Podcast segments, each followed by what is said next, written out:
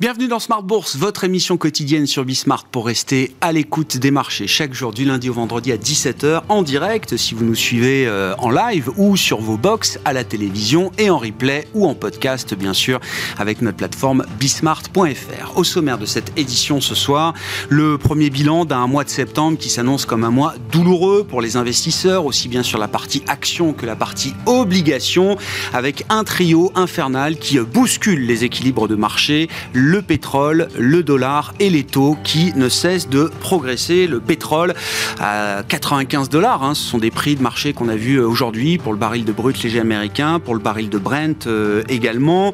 L'envolée des taux longs euh, sur la partie américaine bien sûr, mais sur la partie européenne euh, également, avec un 10 ans américain à plus de 4,65% désormais. Le 30 ans américain est à plus de 4,70% et en Europe on trouve un 10 ans allemand qui est très proche désormais des 3% et plus de 3,5% bien sûr, pour le 10 ans français. Quant au dollar, il est irrésistiblement haussier et maintient une pression certaine sur de grandes parités de devises comme l'euro-dollar par exemple, qui tente de se stabiliser aujourd'hui autour de 1,0550. Discussion euh, à suivre avec nos invités de Planète Marché euh, concernant cette euh, situation du mois de septembre sur les marchés globaux. Ce sera dans un instant. Parmi les bonnes nouvelles du jour, il faut quand même saluer la poursuite de la baisse de l'inflation en Europe, en zone euro on aura le chiffre pour l'ensemble de la zone euro demain, mais les premières indications vont dans le bon sens, avec notamment une nouvelle marche à la baisse pour l'inflation en Allemagne au mois de septembre, qui sur un an est passé de 6,4% en août à 4,3% donc pour le mois de septembre, grâce à des effets de base qui vont encore durer quelques mois peut-être pour euh, la partie euh, européenne. La publication de l'inflation pour la France et la zone euro est prévue demain. Euh, et puis pour le quart d'heure thématique de Smart Bourse ce soir, nous sortirons complètement des marchés développés pour nous intéresser au marché boursier africain, comme nous le faisons régulièrement avec Wissem Barbouchi, le président d'Obafrica Asset Management, qui sera avec nous en plateau à partir de 17h45. Nous pourrons saluer avec lui la bonne tenue de la plupart des marchés boursiers africains aux trois quarts de cette année 2023.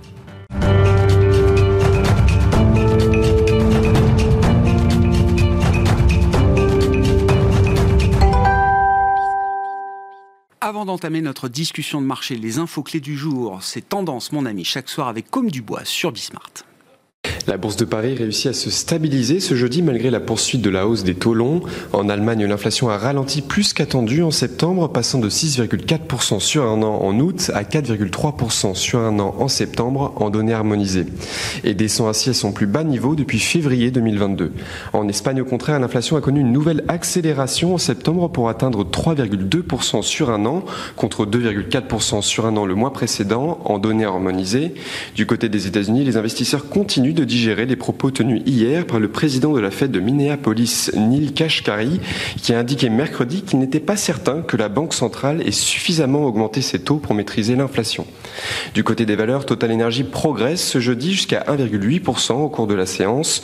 Le groupe profite toujours de la hausse des prix du pétrole et marque un nouveau record en bourse à 64,55 euros l'action.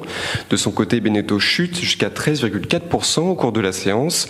Le constructeur de bateaux confirme qu'il anticipe des résultats records pour cette année, mais prévient que l'année prochaine sera une année de déstockage des, concessionnaires. Suite à ces annonces, la note du constructeur a été dégradée à accumuler par la société Gilbert Dupont.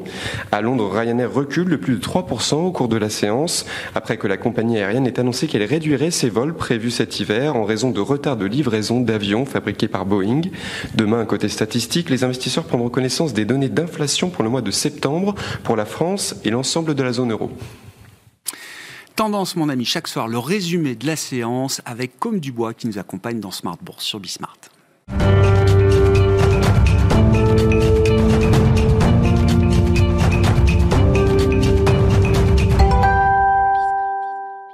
Trois invités avec nous chaque soir pour décrypter les mouvements de la planète marché. Valérie Gastaldi est avec nous ce soir, stratégiste de Day by Day. Bonsoir Valérie. Bonsoir Grégoire. Merci d'être là. Merci à Axel Bott d'être à nos côtés également. Bonsoir Axel. Bonsoir Grégoire. Vous êtes directeur de la stratégie de marché d'Ostrom Asset Management et Bastien Dru avec nous également au plateau. Bonsoir Bastien. Bonsoir. Ravi de vous avoir ce soir. Vous êtes responsable de la stratégie de la recherche économique de CPR Asset Management. Le mois de septembre tient ses promesses sur les marchés. On sait que c'est toujours un mois un peu particulier avec des effets de saisonnalité peut-être qui jouent d'ailleurs euh, en ce moment, il faut qu'on parle des taux et notamment des taux longs, euh, Bastien. Autant 2022, euh, l'histoire de la courbe des taux en 2022 était marquée par l'envolée des taux courts mmh. sous l'effet de l'agressivité des banques centrales et des hausses de taux directeurs continues, violentes, intenses tout au long de, de 2022.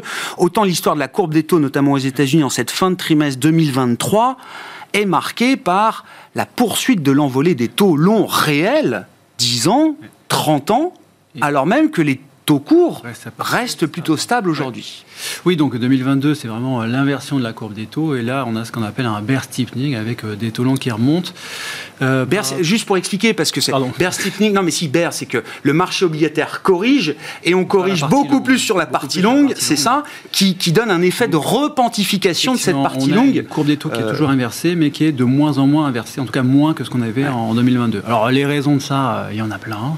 Et on ne va pas forcément revenir sur, sur la Fed avec le, le dernier FOMC où l'idée c'était un peu le higher for longer euh, qui avait été un peu euh, donc, euh, présenté par, par Jerome Powell. Mais après, il y a tout un tas de facteurs, et des facteurs structurels, conjoncturels. Dans les facteurs structurels, il y a quand même la dégradation des, finances publiques américaines. Parce que si la croissance américaine s'est aussi bien tenue ces deux ou trois dernières années, c'est quand même largement grâce à la politique budgétaire. Et aujourd'hui, en fin de cycle, alors que normalement en fin de cycle, quand on a un taux de chômage qui est bas, on a un déficit qui est plutôt bas aussi. Or là, on a un déficit public qui est aux alentours de 8 à 9% du PIB, euh, avant même une éventuelle récession. Donc on n'a même pas imaginé ce que ça donnerait euh, dans une récession.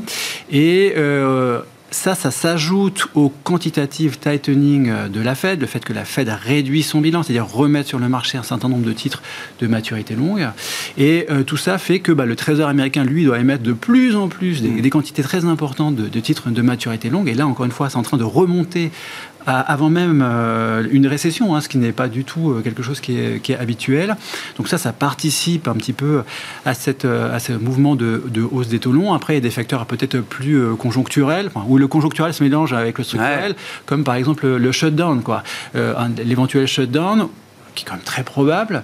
Et là, il y a quand même des, menaces des agences de notation, notamment de Moody's, qui a, indiqué qu'il pourrait dégrader la note des États-Unis. On a vu que euh, quand ça avait été le cas pour Fitch, ça avait quand même provoqué un peu un mouvement de, hausse des taux longs euh, américains.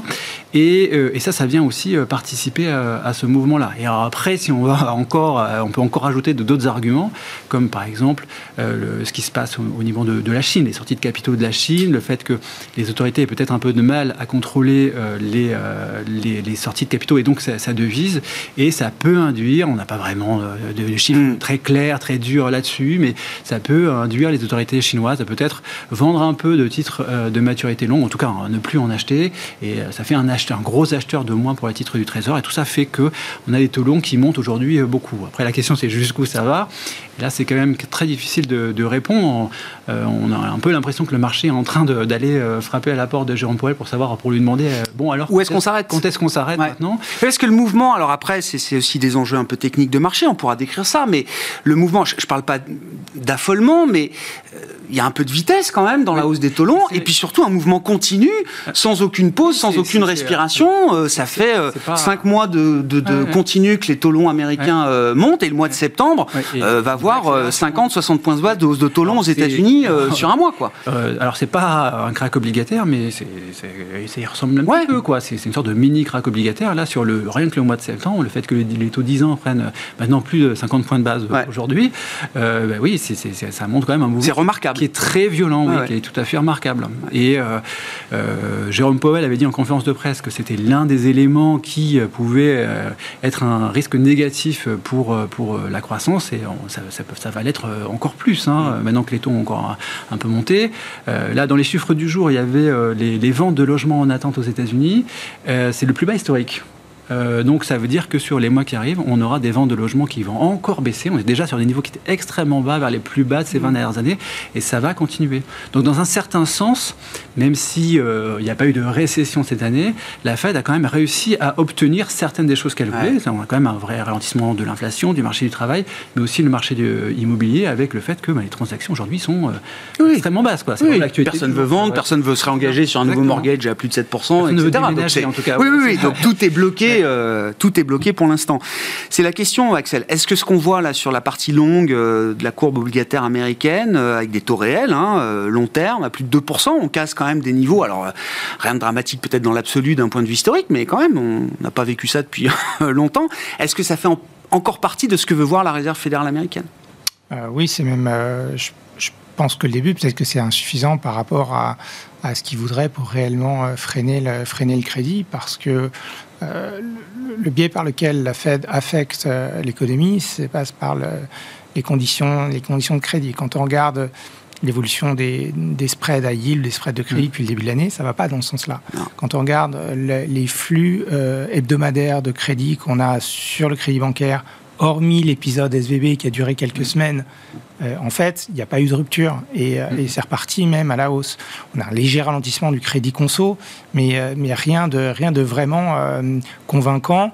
Et, donc, est-ce que la politique monétaire est suffisamment serrée pour, pour, ralentir l'économie? Bah, On a été quand même surpris par la vigueur de l'économie depuis, depuis le début de l'année. Donc, est-ce que le resserrement, aussi violent puisse-t-il paraître en hmm. comparaison des cycles était suffisant dans la configuration actuelle. Configuration actuelle, c'est pas, à mon avis, c'est pas, c'est pas évident, et euh, ça veut dire qu'il faut euh, continuer de relever les, les, taux réels. Alors les taux réels à 10 ans sont au-delà de 2, les taux réels à 2 ans, quand on regarde le marché de type, on est au-delà de 3, 3, 3,25. Donc là, peut-être que ça va commencer à un moment à euh, à, impacter euh, l'économie. Euh, il va falloir, c'est maintenant une affaire de temps, combien de temps on reste euh, à, ces, à ces niveaux-là. Mais là où peut-être je différerais de, l'analyse de, de, Bastien, c'est que sur l'immobilier, on a peut-être effectivement euh, renchéri énormément de crédits. Les mortgages sont au-delà de 7%. Le problème, c'est qu'on l'a fait dans une situation où il n'y a, pas, a pas de stock, où la construction est insuffisante, où le déficit d'offres est tel depuis des années que finalement un tout petit peu de demande eh euh, suffit à, incrémentalement, incrémentalement eh, à, faire monter les prix. On a vu les prix euh, juillet, S&P Schiller et Schiller, mais aussi l'indicateur de, du, du, du, du de, prix du régulateur du, secteur qui remonte depuis 6-8 euh, mois maintenant. Donc ça, c'est une vraie question parce que c'est euh, un des leviers essentiels sur lesquels la Fed peut agir. Hein. La Fed n'agit pas sur tous les secteurs de la demande, mais uniquement sur ce qui est sensible au taux d'intérêt. Et, euh, et là, on peut considérer qu'ils n'ont pas, été, ils pas eu suffisamment d'impact, malgré le niveau des transactions qui est, qui est très faible mais aussi parce qu'il n'y a pas de stock. Donc c'est c'est là peut-être un, des, un, des, manquements dans la politique de la Fed. Mais on est dans la stratégie du higher for longer, parce que higher for longer, moi j'entends l'idée d'un plateau. Là, on parle de taux réels qui n'arrêtent pas de progresser. C'est-à-dire qu'on est encore dans une phase de d'augmentation de, la restriction, euh, de la restriction monétaire, même si les, quand bien même les taux directeurs de la Fed bougent plus, c'est pas un plateau encore là. C'est pas un plateau, et puis c'est amplifié par la, quand même la dynamique de désinflation qu'on a connue euh, depuis depuis quelques quelques mois. Alors effectivement, avec les, les risques sur le, prix du pétrole, euh, les conflits sociaux, peut-être les, les, tensions résiduelles qu'on a sur le marché du travail, on peut avoir aussi une reprise de l'inflation. C'est euh, contre ça que Powell doit se prémunir aujourd'hui. C'est des effets de stop and go des années 70. Il mm. faudra être très vigilant, euh, mm. très vigilant là-dessus. D'autant qu'il projette un, un, scénario de croissance euh, qu'on n'avait pas forcément en tête, que la Fed elle-même n'avait pas en tête encore il y a trois mois pour 2024. Hein. C'est sûr. Il n'y a plus de récession nulle part et c'est un soft landing assez, euh, assez solide. quoi. c'est un soft landing, oui. Nous, personnellement, on projette une période de croissance d'à peu près 1% de croissance annualisée au Q4 T1, et puis ensuite une, une, reprise. C'est une année d'élection. La politique budgétaire, euh, a priori, n'a pas de raison d'être euh, forcément très restrictive euh, l'année prochaine. donc, on va être dans ce, dans ce schéma-là. Si ça tient, la, et d'ailleurs, la coordination de la politique monétaire et budgétaire, si, le budget reste aussi expansionniste, c'est la porte ouverte à davantage de, de resserrement monétaire. Normalement, pour préserver un petit peu l'équilibre et la, disons, la, cohérence euh, des, politiques publiques. Donc euh, c'est vraiment, euh, c'est vraiment ce, ce, jeu qui est mal appréhendé par le marché. Mais Higher for Longer, pour ceux qui étaient là en 2006, c'est exactement qui ont survécu, qui ont survécu à des conséquences de 2006. c'est exactement le vocable qui était utilisé à l'époque. Ah. Et donc à l'époque, Greenspan avait maintenu les taux jusqu'à 5,25. et puis il a refilé le bébé à Bernanke.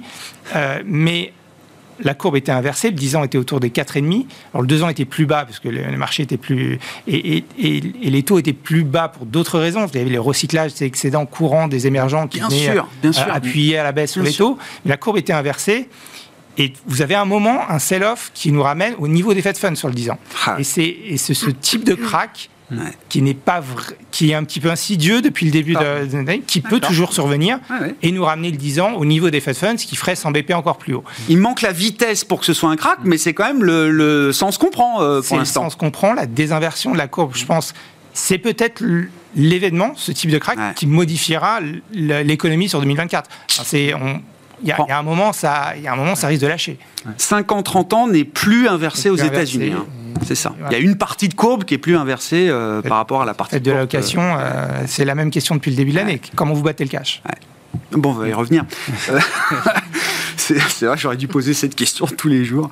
Euh, Valérie, bah, vos, commentaires, et puis d'un point de vue de marché, avec votre analyse du, marché, là, comment vous regardez ce qui se passe? Alors, j'appelle ça le trio infernal désormais, parce qu'on a l'impression que tout, tout, tourne un peu euh, ensemble entre le pétrole qui revient à 95 dollars, euh, les taux américains, les taux longs réels qui continuent de s'envoler, et le dollar, c'est irrésistiblement haussier, avec des, des, phénomènes quand même de, de mouvements assez linéaires. Il n'y a pas de pause dans ces tendances-là. Hein. Ça met de la pression quand même, hein, on le sent. Bah, pour le moment, moi, je dirais que la pression, elle se fait pas trop trop sentir encore, parce que justement, les mouvements restent assez ordonnés euh, sur les hmm. taux. Peut-être que euh, sur la dernière semaine ou sur les dix derniers jours, on a eu une toute petite accélération hmm. haussière. Euh, si on regarde toutes les mesures de, de volatilité historique, on est très bas. Enfin, euh, oui, on est remonté en taux, pas dans des proportions qui sont euh, beaucoup plus importantes que les hausses précédentes qu'on a eues au cours de 2023. Un peu plus maintenant, mais depuis euh, peu de temps, depuis qu'on a renforcé les plus bas, hein, en gros. Enfin, les plus hauts en taux, les plus bas en bond. Oui, oui. bon, mais c'est pas, c'est pas encore. moi, je pense que les gens ne sont pas encore franchement déstabilisés. D'accord. Il n'y a pas de panique là, il n'y a pas de, y a pas de trop de stress au final dans ce marché. pour moi, c'est un, petit peu le, ce qui m'étonne euh, continuellement, c'est qu'en fait, euh, comme, comme vous le savez, ce qui m'intéresse, c'est de voir comment les gens réagissent aux événements. Ce pas les événements en eux-mêmes qui, pour moi, euh, sont importants. et j'essaie toujours de trouver des mesures pour essayer d'évaluer le niveau d'inquiétude des investisseurs. Une des mesures, bien entendu, de base qui, qui, est disponible sur tous les marchés à peu près, c'est les mesures de volatilité implicite. Alors, sur les devises, euh, les volatilités implicites sont en gros au plus bas depuis euh, un bon moment. Le dollar n'arrête pas de monter, il n'y a qu'un sens. Ah, oui, euh, mais on, on aurait. Enfin, vraiment, on est particulièrement bas euh, pour un mouvement de cette amplitude-là, quand même. Hein, surtout que, surtout Il y a une divergence entre la volatilité. depuis le début du mois d'août, parce qu'en fait, le, dollar a fait un plus bas. Euh, fin juin Fin juillet. Ouais, juillet euh, oui, 1er juillet ou Oui, je crois que c'était fin, fin juin, début juillet, mais c'était à ce moment-là. Oui, oui, oui. C'était à ce moment-là. C'est peut-être la clôture trimestrielle, effectivement, 30 Je crois que c'était juin. et après, il est parti à l'opposé, en ligne droite, tout le temps. Euh, et la volatilité, elle a baissé pendant tout ce temps-là. Bon, c'est pas. Enfin, euh, en fait, euh, sur un marché de devises, la volatilité, c'est toujours compliqué parce qu'il y a toujours une devise qui monte pour une devise qui baisse. Donc, on ne peut pas dire que ça soit lié à une baisse d'une devise. En revanche, c'est l'effet surprise qui doit se retranscrire dans la volatilité. Donc, le changement de rythme, justement. Est-ce que les gens trouvent que ils sont confortablement dans leur position et ils ne redoutent pas un changement de rythme? Ou est-ce qu'au contraire, ils se préparent à un, changement important En fait, une volatilité au plus bas, ça veut dire que les gens ne perçoivent pas de changement de cadre important. Hmm. Donc, si on regarde ce qui s'est passé sur le dollar depuis une bonne année, finalement, on est monté, on a baissé, on a monté, baissé, monté, baissé, monté, baissé. Donc, les gens pensent qu'on reste dans ce cadre d'évolution hausse, baisse, hausse, baisse, hausse, baisse. Sauf que là, le mouvement de hausse, il commence à être un petit peu au-delà Mm, mm, des mm, bornes que l'on avait connues. Et on a une situation qui est équivalente sur tous les marchés. On est exactement dans la même situation partout, en fait. Que ce soit les actions où la volatilité a un petit peu moins baissé. Euh, les euh, obligations, où là aussi la volatilité, alors c'est pas facile là aussi la volatilité sur les obligations parce qu'il y a beaucoup d'effets d'arbitrage entre les taux courts et les taux longs, enfin bon. Mais néanmoins, l'indicateur synthétique qui s'appelle le MOVE, mhm. calculé par Bank of America, il était au plus bas il y a, il y a une semaine. Quoi. Mhm. et là, il commence juste à remonter. Alors que, Alors que les taux ont déjà pris 50 BP, quoi. Oui, oui, c'est ça. Et qu'on vient à peine de faire un nouveau plus bas. Hein. Si on pense. En fait, pour que euh, ces taux cessent de monter, je me suis encore trompée, j'ai dit les taux ont fait des nouveaux plus bas. Oui, oui, les obligations, les obligations. Voilà, oui, toujours le problème quand on parle taux obligue. Euh, si, si sur les obligations, on avait dû avoir un point bas à ce moment-là, on aurait dû avoir un, un spike de, de volatilité. D'accord. Déjà très haut. D'accord. On ne l'a pas, donc il va falloir que. Mais ça veut dire que la vitesse, le, potentiel de vitesse est encore devant nous bah, sur ces actifs-là. Ouais. Absolument. Donc, quand on voit les corrélations actuelles euh, qui existent sur les marchés, euh, alors, elles peuvent changer à tout moment, hein. ça, on ne sait jamais. Mais en se projetant dans ce type de corrélation, ça veut dire que le dollar poursuit sa hausse euh, et que, a priori, les actions, euh, ça va quand même pas être facile. Mm. Le, le, value va peut-être rester correct, mais tout ce qui est croissance, ça va avoir du mal. Donc, mais, mais on voit que les gens n'ont pas encore vraiment pris euh, ce problème à bras le corps et tout le monde reste confortablement dans le scénario qui a été celui de 2023, donc un scénario euh, très tranquille. Enfin, tranquille sur les grandeurs macro. Ça bouscule pas encore, ça bouscule pas encore assez les convictions. Non, non, mais euh, on a un risque quand même. Enfin, là, ah bah. le pétrole, il, est en train d'arriver sur mm. des niveaux qui sont Bon, si on va à 100, ça va, ça va faire un petit Oui, on le saura, oui. Ça, je vous confirme. ça, je vous euh, confirme qu'on le, saura. Le dollar il est. Euh, ouais, 150 quasiment. situation, euh, vachement. Il, il, est super haut, le dollar yen. Euh, donc tout ça, c'est euh, et personne ne réagit trop. Donc, Comment vous regardez, Bastien et puis Axel, là, ces, ces nœuds de tension, effectivement, alors ces tendances qui se poursuivent euh, ou qui, euh, qui atteignent peut-être des, des, niveaux un peu extrêmes. le pétrole, effectivement, dans le jeu des marchés et dans le jeu macro pour 2024, c'est un élément qu'on surveille, j'imagine. Bah oui. Alors je commence Oui, vas-y, vas-y, Bastien, oui, bien sûr. L'un des trucs qui est très originaux depuis deux ans, c'est la corrélation entre le dollar et le pétrole. Mmh. Parce qu'on a eu pendant des décennies euh, le dollar et le pétrole qui étaient anticorrélés. Quand l'un montait, l'autre baissait et inversement. la causalité pouvait aller dans les deux sens. Mmh. Euh, en gros, euh, les études académiques montrent qu'il y en a un tiers qui disent que ça va dans un sens, un tiers qui disent que ça va dans l'autre sens, puis un tiers qui dit que ça, va, ça peut aller dans les deux sens. Mais bon, bref, euh, il y avait une corrélation négative entre, euh, entre les deux, entre le pétrole et le dollar. Et là, on a complètement perdu ça depuis deux ans. Et, et ce que vous disiez, hein, c'est que le dollar a, très, a, monté quand même pas mal depuis, depuis deux mois, le pétrole aussi. Et en même temps, les deux ont monté en même temps. Et on se retrouve avec un dollar qui est assez cher et un pétrole qui est assez cher en même temps et ça, c'est assez inédit quand même, euh, si on va chercher même très loin euh, dans les périodes historiques. Et ça, c'est un problème pour qui? Ben, C'est un problème pour l'Europe et pour le Japon, hein, notamment, et aussi un petit peu pour la Chine, euh, parce que eux voient ben, leur devise en train de se déprécier par rapport au dollar, et le pétrole qui est en train de, monter, le pétrole qui est en dollars qui est en train de monter. Donc ça fait une sorte de double peine pour eux.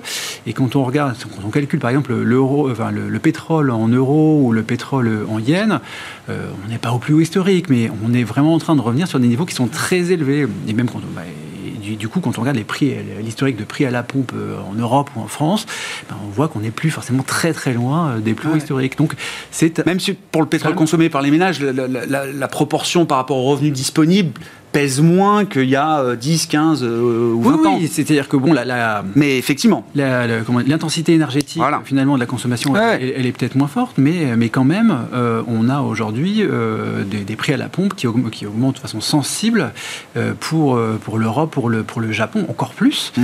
Et ça, c'est alors c'est pas encore complètement un problème pour l'inflation, parce que comme on le disait tout à l'heure, il y a des effets de base qui sont un petit peu différents pour, pour l'Europe. Le pic pour le CPI, enfin pour les prix énergétiques, le CPI énergie euh, de la zone euro, le pic c'était en octobre 2022. D'accord. Et euh, ça veut dire que les effets vont continuer à être encore un peu plus favorables jusqu'au chiffre donc d'octobre qui sera publié donc euh, fin octobre. et après, les effets de base deviendront moins, mais bien sûr, moins favorables, nettement moins favorables. En revanche, donc même si c'est pas forcément un problème direct pour l'inflation, ça peut l'être pour la croissance. Ça, l'est pour le pouvoir d'achat. Et on voit le, gros problème de l'Europe, c'est le pouvoir d'achat et la consommation qui sont vraiment en mm. berne actuellement, mm. notamment en Allemagne ou même en France. Quoi. On voit que ça peut, ça, accroît le risque de récession, pour dire les choses de manière simple. Oui, oui, pour dire les choses. Oui, oui, oui, oui, oui, c'est complètement récessionniste, complètement. Sur ces actifs, euh, pétrole, euh, taux, on en a parlé, mais le dollar euh, aussi. Alors voilà, tout se, tout se tient. Axel, encore une fois, quelle est la limite, effectivement, hein, de ces mouvements La, limite sur le pétrole, je pense qu'elle est, elle est assez haute. C'est-à-dire que on a été un petit peu aveuglé par la politique de Biden de mettre un million de barils du jour sur le marché mmh. pendant tout 2022. On a oublié ça. Et l'enjeu des, des mid-terms, et euh, bah, quand vous mettez pendant 6 mois un million de barils jour, c'est à peu près 1% de la, population, de la production mondiale de, pétrole. Bah, vous changez l'équilibre du marché, sauf que maintenant on est sur l'os. C'est-à-dire que quand, quand, on regarde les stocks euh, stratégiques, on est à 370 000 euh, millions de barils, je pense, ce qui fait, ce qui fait pas grand-chose hein, en termes de... Ça a été vidé de 60%, c'est ça hein, C'est ce que j'ai vu. Hein. Donc, donc on, est sur l'os, ce qui veut dire que maintenant l'État fédéral va être acheteur à des eh de pétrole. Il va falloir les reconstituer. 70, 80 dollars, c'était le prix qu'ils avaient indiqué, je alors, c'est ça. Hein. Ils espèrent. c'est raté. 69. C'est raté. c'est raté. Et, et, et, donc, non seulement ça aura sans doute un coût budgétaire hein, qu'il ne faut, pas, qu'il faut pas négliger, mais en plus, on aura euh, non pas juste une situation de stock tendu qui fait monter les prix, les prix euh, à brève échéance, enfin, les prix courants, mais probablement un nouvel équilibre sur le, sur le marché du pétrole. Et ce, malgré la production américaine qui monte, malgré. Euh, on a, elle a monté de quasiment 400 000 barils le jour en quelques semaines. Là, on est passé de 12 millions 4 à 12 millions 8, mm. quasiment les plus hauts euh, historiques sur le pétrole euh, proprement dit. Euh, et, mais bon, ça, on, le sait depuis des années que le marché du pétrole ne peut pas s'équilibrer sans croissance forte du shale. Mm. et donc là, pour le coup, ces producteurs ont été échaudés par 2020, échaudés avant par 2015, sont beaucoup plus prudents dans leur politique d'expansion.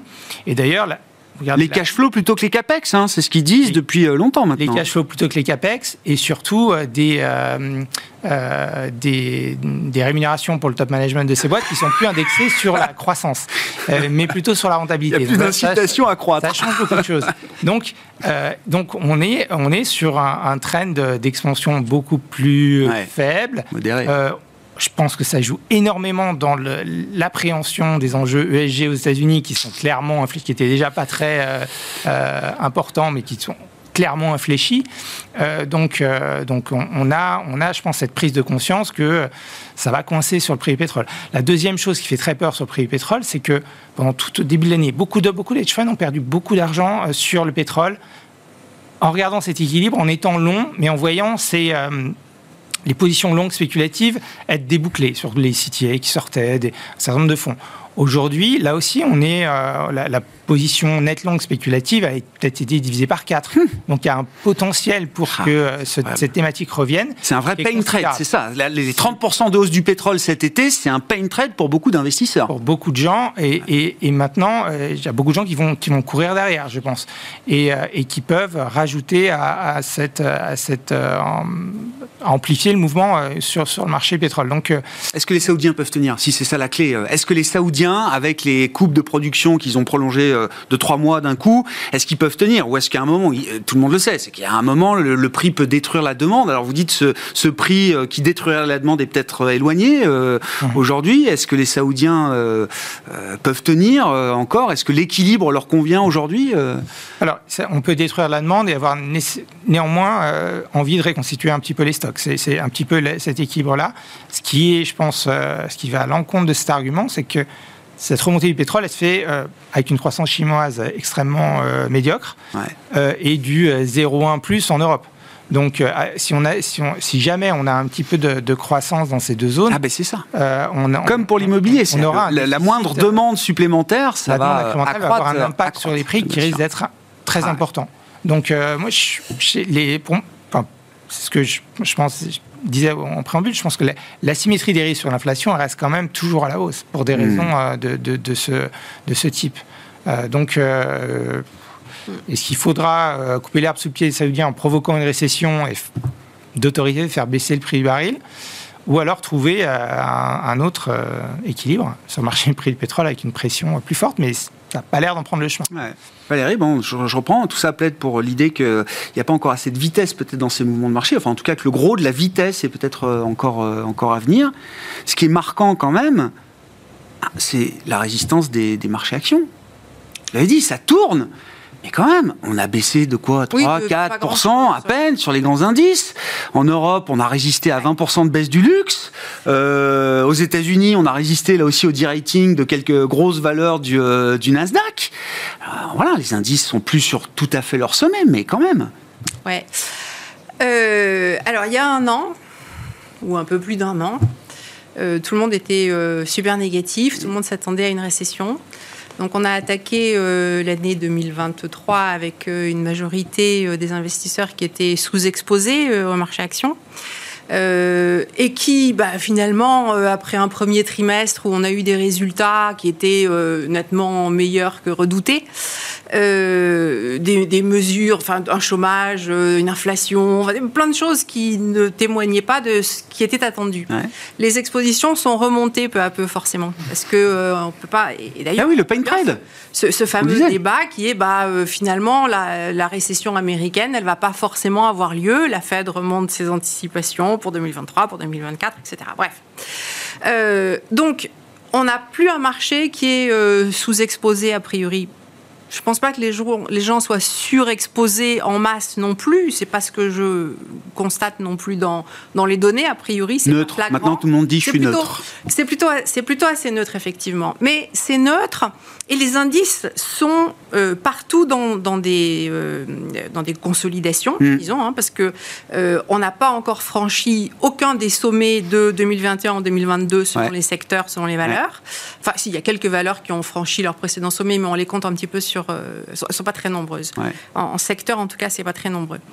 Euh, donc, euh, on a beaucoup de gens qui sont entrés dans le marché forcés, quoi, pour suivre, parce que il ne peut pas, il peut pas se permettre d'être mm. trop sous-exposé.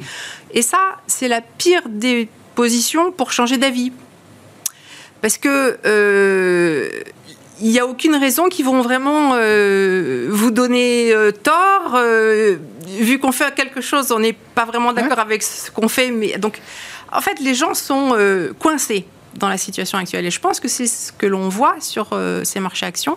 Euh, c'est des gens qui attendent. Pendant l'année, il y a eu beaucoup de remarques comme quoi, ouais, la tech c'est super, le luxe c'est super, ça gagne tout le temps, ils vendent tout le temps plus, ils peuvent tout le temps monter les prix, etc.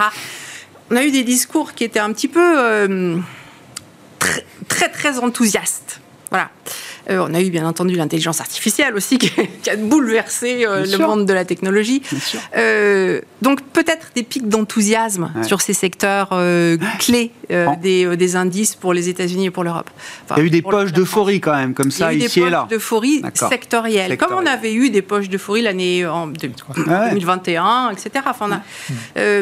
et, et en fait, tout ça, ça fait que on ne on est condamné. Euh, on est condamné à baisser à un moment donné. Quoi. Ah. On, peut rester sans rien faire, euh, remonter un tout petit peu, mais on, va se prendre une claque. pour moi, euh, pour moi, il y a il n'y a pas d'issue différente. Je, alors, c'est l'issue la plus probable. Mais... Ou alors, il va vraiment falloir, sinon, beaucoup, beaucoup de temps pour qu'on aille sectoriellement purger les portefeuilles. Mais, votre expérience vous fait dire que ouais c'est ça. Il y, a quand même une chance que ça se fasse plus vite que cette euh, bah, qu'un scénario de six mois de distribution ou de consolidation. Oh, euh, il faut acheter de la dette corporate. Euh, le high yield c'est super. Que je regarde l'évolution du high yield qui s'est pris quand même toute la hausse de taux quoi. Même si les spreads sont corrects, les spreads sont serrés. Oui oui. je, je, suis juste un tout petit peu sceptique. et, du coup s'il faut aller dans un, un peu comme le luxe, ça marche tout le temps.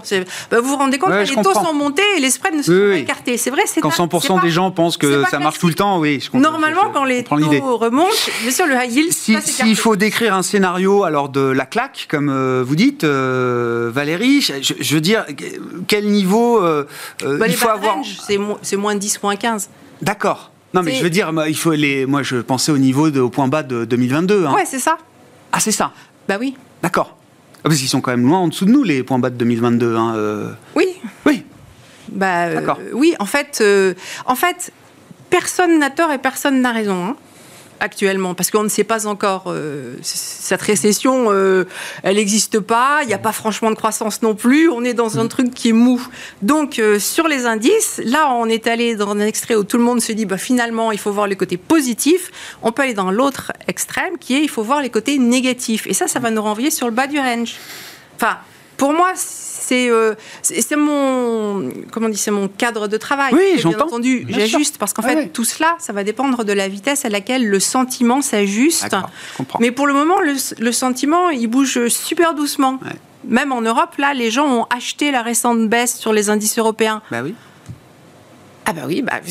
non mais il n'y a pas d'émotion forte, il n'y a pas encore d'émotion suffisamment les gens forte. continue à être contrariant, donc euh, c'est pas... Euh, sur la résistance des actions?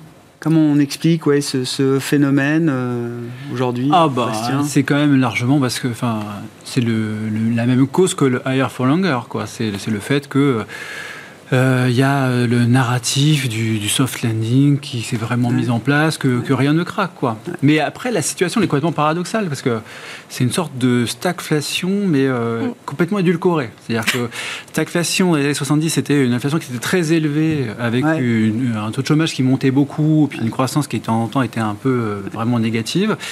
Là, l'inflation est très élevée, euh, mais on n'a pas la croissance qui passe vraiment au territoire négatif, puis on n'a pas l'inflation qui, euh, le, pardon, le chômage qui monte vraiment. Ça monte un petit peu quand même euh, à droite, à gauche.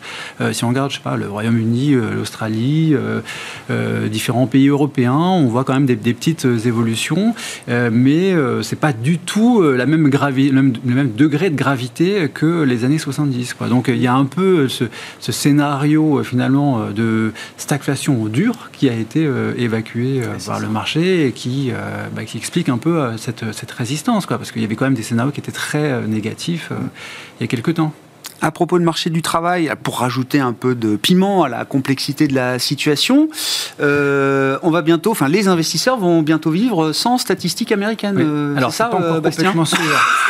c'est pas encore complètement sûr, mais disons qu'il y, a une probabilité qu'il y ait un shutdown, donc une fermeture du gouvernement américain. la probabilité est quand même très élevée parce que la situation politique, elle est insoluble quelque part. il, y a, il faudrait que le. Il faudra en passer par un shutdown, par un shutdown pour trouver une solution, quoi. Oui, là, la situation est quand même très très compliquée. On ne va pas forcément rentrer dans les détails, mais l'une des conséquences, c'est qu'il y a vraiment beaucoup de publications économiques qui ne vont pas, qui ne vont pas sortir, même si euh, les différentes agences ont toutes les données pour publier, elles ne vont pas forcément le faire. Et euh, donc, si le shutdown commence ce dimanche, ça voudrait dire que la semaine prochaine, par exemple, on n'aurait pas le job report, le rapport sur l'emploi, on ne l'aurait pas. Et il y a vraiment beaucoup de statistiques qu'on n'aurait pas. Par exemple, au bureau du recensement, il y a euh, les, achats immobiliers, enfin les, et ces bureaux-là, le BLS et les autres euh, bureaux de statistiques, normalement, vont être concernés par le, shutdown. Toutes les administrations peuvent ne pas fermer non plus. Hein, mais celles-ci euh, seraient, concernées par le shutdown et donc il n'y aurait pas de publication euh, de, de, ces, de ces instituts. Alors, ce qui pourrait y avoir, c'est, enfin, ce qui va y avoir, ce qui va continuer, c'est les publications de la Fed, qui a un financement qui est différent. Et, mais les, statistiques, elles, bon, elles sont intéressantes, mais elles ne vont pas forcément nous éclairer sur tout. Quoi. On peut avoir la production industrielle, euh, le bilan de la Fed, le bilan euh, des banques commerciales. Oui. Euh, mais on ne va pas forcément aller très très loin, par exemple, sur le marché du travail. Quoi. On ne va pas voir grand-chose. Et ça tombe quand même mal dans un moment où on ne sait pas forcément très bien où on en est, parce que déjà la fiabilité des statistiques ces derniers temps est quand même relativement faible, du fait de tous les problèmes de désaisonnalisation qu'il peut y avoir notamment. Et on va se retrouver dans une période encore plus floue, où on aura encore moins de statistiques auxquelles se fier. Quoi. C'est bien, ça va.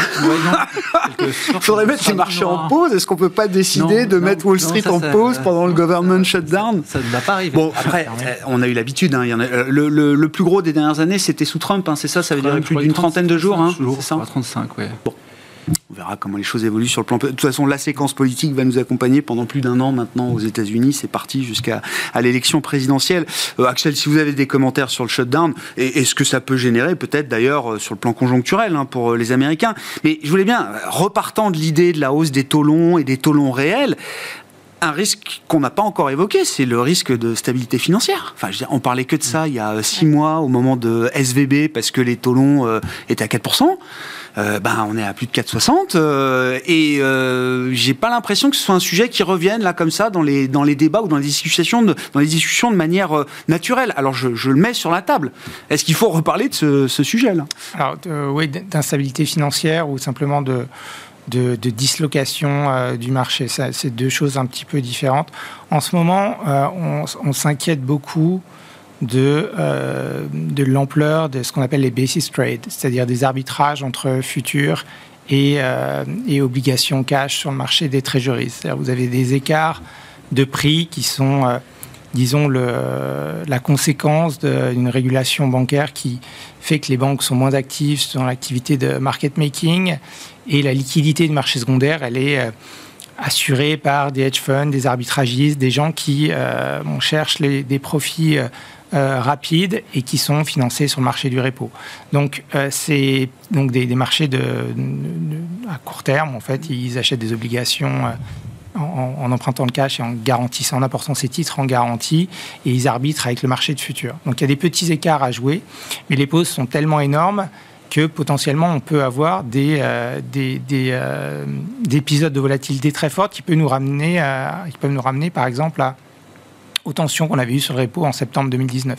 Donc c'est c'est et avec tous les aspects de risque moral qui vont avec, c'est-à-dire que la Fed forcément sera forcée d'intervenir au moment où ils ont plutôt envie de resserrer la politique monétaire, être obligé de faire des, des, des, opérations inverses, un peu comme pendant les ben oui, la plomberie quoi. Euh, la plomberie. et, et, donc euh, et, et, donc euh, voilà, est-ce que ça engendre de l'instabilité financière? Je pense que pour avoir beaucoup d'instabilité financière, il faut quand même un affaiblissement économique significative qui ramène des défauts. C'est-à-dire qu'aujourd'hui, ça reste euh, peut-être le, paradoxe. Hein. On est euh, dans une situation euh, où, par exemple en Europe, hein, le, la faiblesse de la croissance n'a pas du tout fait monter les, taux de défaut. Il y a évidemment toujours des, sujets, jamais zéro défaut dans une économie mmh. même qui va bien. Donc, mais les taux de défaut sont relativement réduits. Il faut avoir un emballement. Il y, y, a une part de ça, évidemment. C'est une des raisons de la résilience des actions, ah. c'est euh, euh, le higher for longer des marges euh, dans beaucoup de secteurs. Et dans les secteurs d'ailleurs qui ont subi des baisses de marge, bah, c'est ceux qui aujourd'hui vont profiter de la remontée des prix des matières premières. Donc ça va aussi être stabilisant pour, pour ces secteurs-là. Donc, bon, donc voilà, on, a quand même un certain nombre de paradoxes qui, bah, suivant la durée de, du resserrement hmm. monétaire, peuvent s'inverser et engendrer, si ça engendre des défauts, alors il y aura un peu d'instabilité financière dans tous les produits euh, dérivés ou de titrisation qui sont assis sur euh, le risque de crédit. Et, là, on pourra peut-être parler euh, d'instabilité parce que ça engendrera des besoins de liquidité et des, pertes, évidemment, dans les acteurs financiers. Hmm. Bah, gardez la parole, Axel, sur, bah, sur la logique d'investissement. Donc, qui peut battre le cash? Est-ce qu'il y a d'autres, euh, il y a d'autres segments de marché où on est encore confortable, hormis euh, le, très court euh, américain, en plus, qui rémunère le, mieux aujourd'hui et pas forcément couvert. Le dollar n'arrête pas de monter. Le, dollar n'arrête pas de monter. Effectivement, le dollar, c'est, peut-être aussi un paradoxe. On a beaucoup parlé de la hausse du dollar. Ça s'est fait aussi dans un contexte où tout le monde s'enthousiasmait sur l'extension des BRICS et la, dédollarisation. Donc c'est, c'est un contre-pied qui est assez intéressant. J'ai vu que c'est plutôt l'euro qui baisse dans les, la, part des, des, des, échanges mondiaux. Hein. C'est pas le dollar. Hein. Le dollar est au plus haut, mais euh, l'euro en tant que monnaie de commerce euh, a perdu beaucoup de parts de marché quand même, visiblement. Euh, effectivement. Et, et peut-être qu'un jour les Saoudiens se, se, lasseront de retenir des yuan pour, en règlement de, leur pétrole. en tout cas, on, verra, mais c'est effectivement le, le, dollar qui est à la fois la monnaie réserve mondiale, mais aussi un bon baromètre de la version Polaris, qui est une référence pour, euh, pour tout le monde, l'ancrage de, tous les, de tous les actifs. Donc c'est dit, c'est incontournable. Euh, les taux, les taux courts américains sont à mon avis, très difficiles à battre parce que avec la, configuration d'une courbe encore inversée, même si vous allez prendre du risque de crédit, euh, finalement, l'excès de rendement par rapport au cash est, peut-être trop faible pour justifier d'aller s'exposer. Il, y a une histoire de ce qu'on appelle time value for money, c'est-à-dire que quand vous investissez sur du 3 ans, 4 ans, 5 ans, vous loquez à un certain taux, vous avez une, duration supérieure, c'est-à-dire que votre actif va performer plus longtemps. Euh, pour autant, euh, la position d'attente aujourd'hui, elle n'est peut-être pas forcément euh, mauvaise. Au sein du marché action, on a une configuration où les secteurs de croissance, je pense la dénominateur commun de l'IA, etc., sur laquelle on revient un petit peu, le luxe, etc., c'est quand même cette dimension croissance qui est la sensibilité au taux long. La duration, quoi. Et donc, la pontification favorable à la value, ça se paye moins cher modulo quand même les conflits sociaux qu'on voit dans le manuf américain, par exemple, qui tapent précisément sur, les, euh, sur ces secteurs value. Mais, mais ces rotations vont, vont continuer. Euh, et puis après, on a effectivement euh, l'inflation courte, hein, des taux réels à 3,25. Ouais. Il ne peut pas vous arriver grand-chose. donc, avec en plus une sensi pétrole, cette partie de la courbe qui, est, qui peut être intéressante et un bon edge pour le marché. Valérie, bon, bah, donc j'ai compris, il faut, faut être couvert, quoi. Oui, sur les actions, même sur les obliques, oui, il faut plutôt être couvert. Donc euh, là, tout de suite, euh, à part euh, des, taux très très courts du monétaire, des choses comme ça, il n'y a, a, pas grand-chose. Mais après, je pense que d'ici la fin de l'année, il y, aura, y aura certainement des opportunités, à saisir. mais pour le moment, il vaut mieux être avec des, des, des, valeurs pétrolières, valeurs bancaires, et puis un peu de pharmacie. Euh. D'accord, ouais. Si on veut des actions, voilà, c'est plutôt ce genre de secteur, euh, de thème qu'il faut, avoir. Ouais, ouais. Il y a des industriels qui sont toujours bien parce qu'il y a tout dans le secteur hmm. industriel, euh, mais tout va quand même plus. Il n'y a pas grand-chose qui sont en situation de monter franchement, mais il y a des hmm. choses qui vont baisser moins que d'autres. Donc si on a ça et qu'on est couvert, on peut, traverser. Quoi. Ça peut traverser. On navigue. Bastien? Nous, c'est toujours un discours de, prudence hein, sur, euh, sur les actions et en attendant de, de, revenir euh, peut-être plus franchement sur les secteurs de, croissance en fait. Euh, sur, sur les mois qui arrivent. Mais bon, on attend. Mais je comprends. Voilà. On oui, on, en est à la question du timing. Exactement. On reviendra. Enfin, oui, le luxe, ça reste de la qualité, mm, mm, etc. Mm. Bon, est-ce que c'est le bon timing pour y revenir? Peut-être pas encore. Donc là, voilà, on, est plutôt dans une position d'attente de ce point de vue-là. Merci à vous trois. Merci d'avoir été les invités de Planète Marché ce soir. Bastien Dru, CPR Asset Management, Axel Bott, Ostrom AM et Valérie Gastaldi de.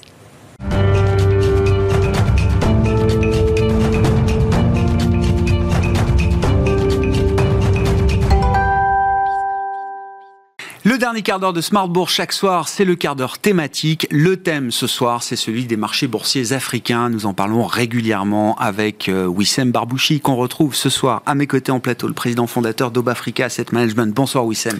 Bonsoir Merci beaucoup d'être là. On fait un point euh, tous les trois mois pour euh, suivre l'évolution des marchés boursiers euh, africains. Encore une fois, je le dis souvent en préambule, toujours compliqué de résumer euh, l'Afrique boursière, hein, euh, l'Afrique en général, mais l'Afrique boursière est aussi compliqué à résumer.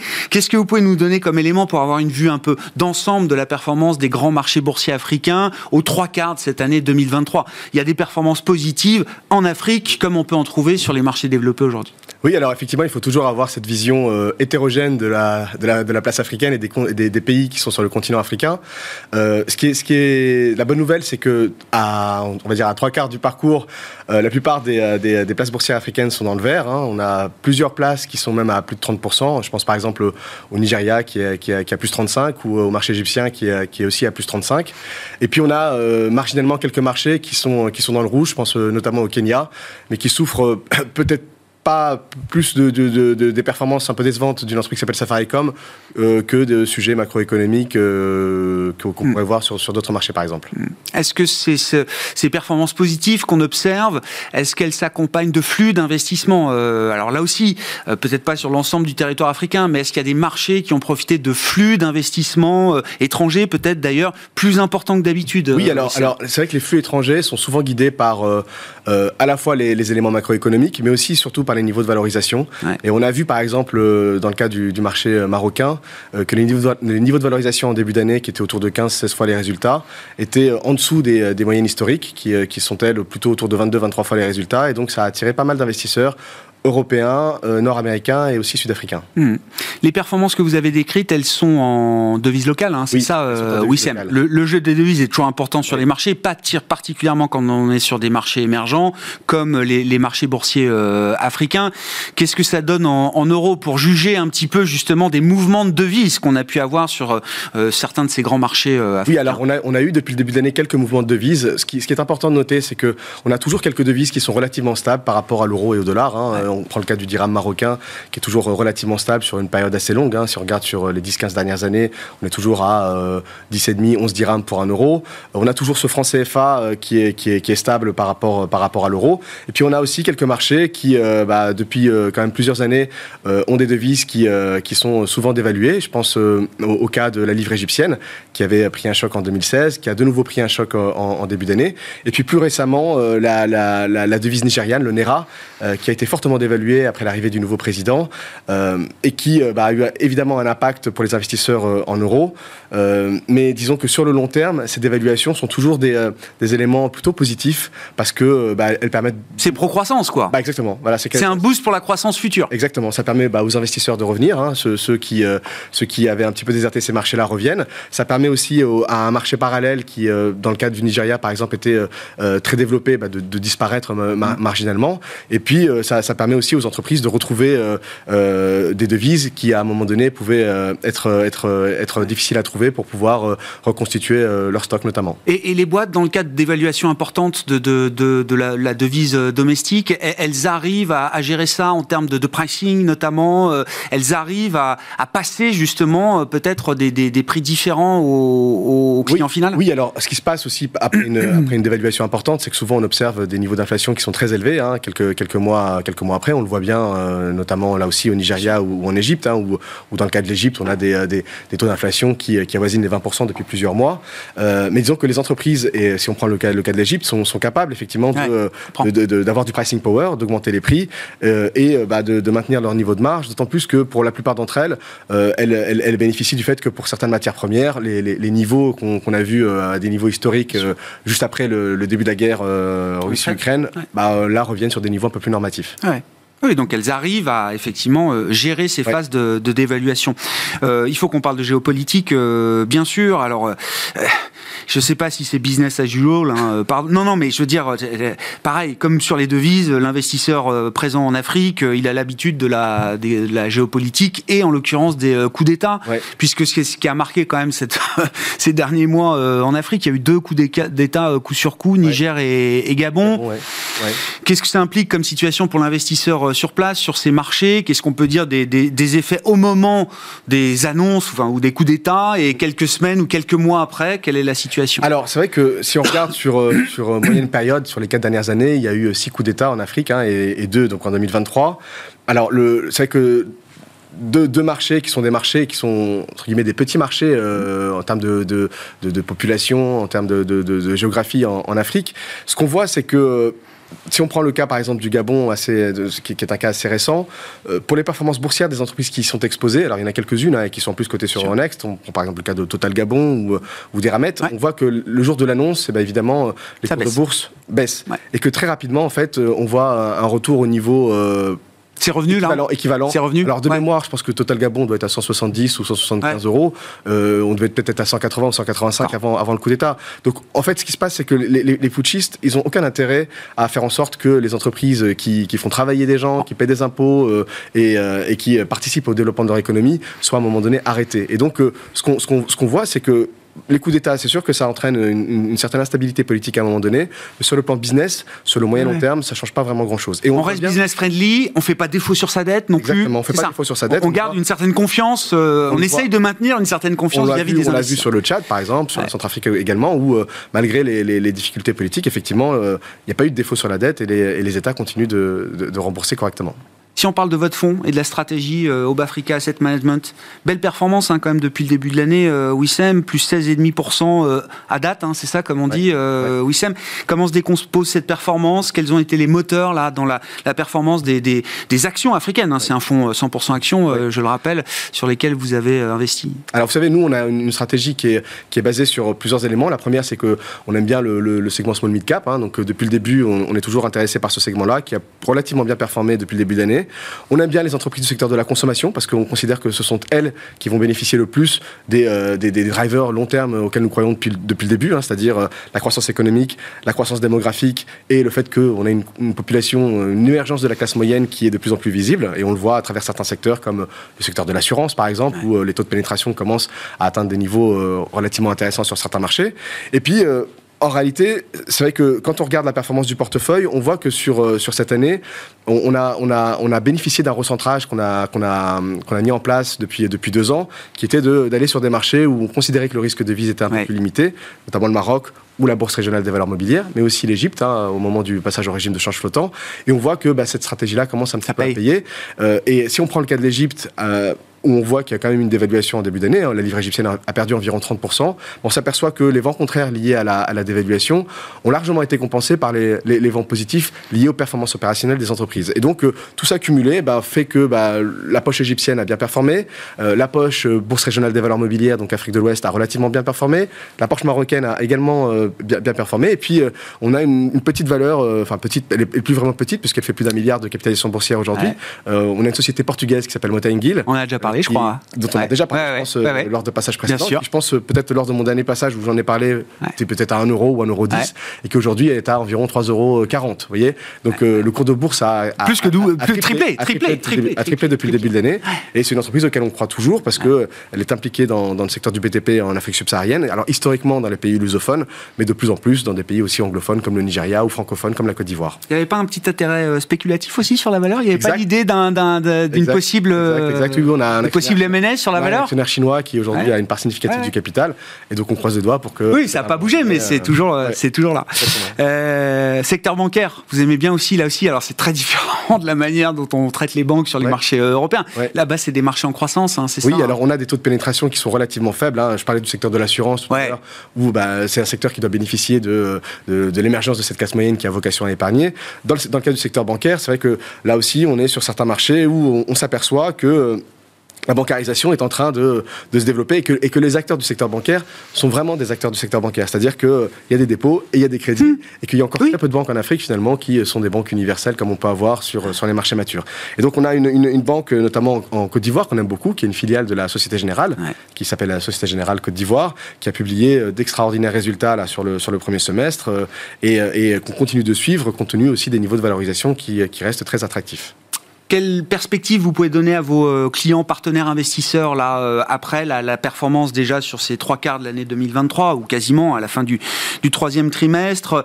Quels peuvent être encore les, moteurs, la dynamique pour vous et la stratégie euh, du fonds Alors, la, stratégie du fonds, a priori, va pas changer, puisqu'on reste encore une fois sur du small mid cap, de la consommation avec une analyse fondamentale pour toutes les valeurs qui sont, qui sont dans le portefeuille.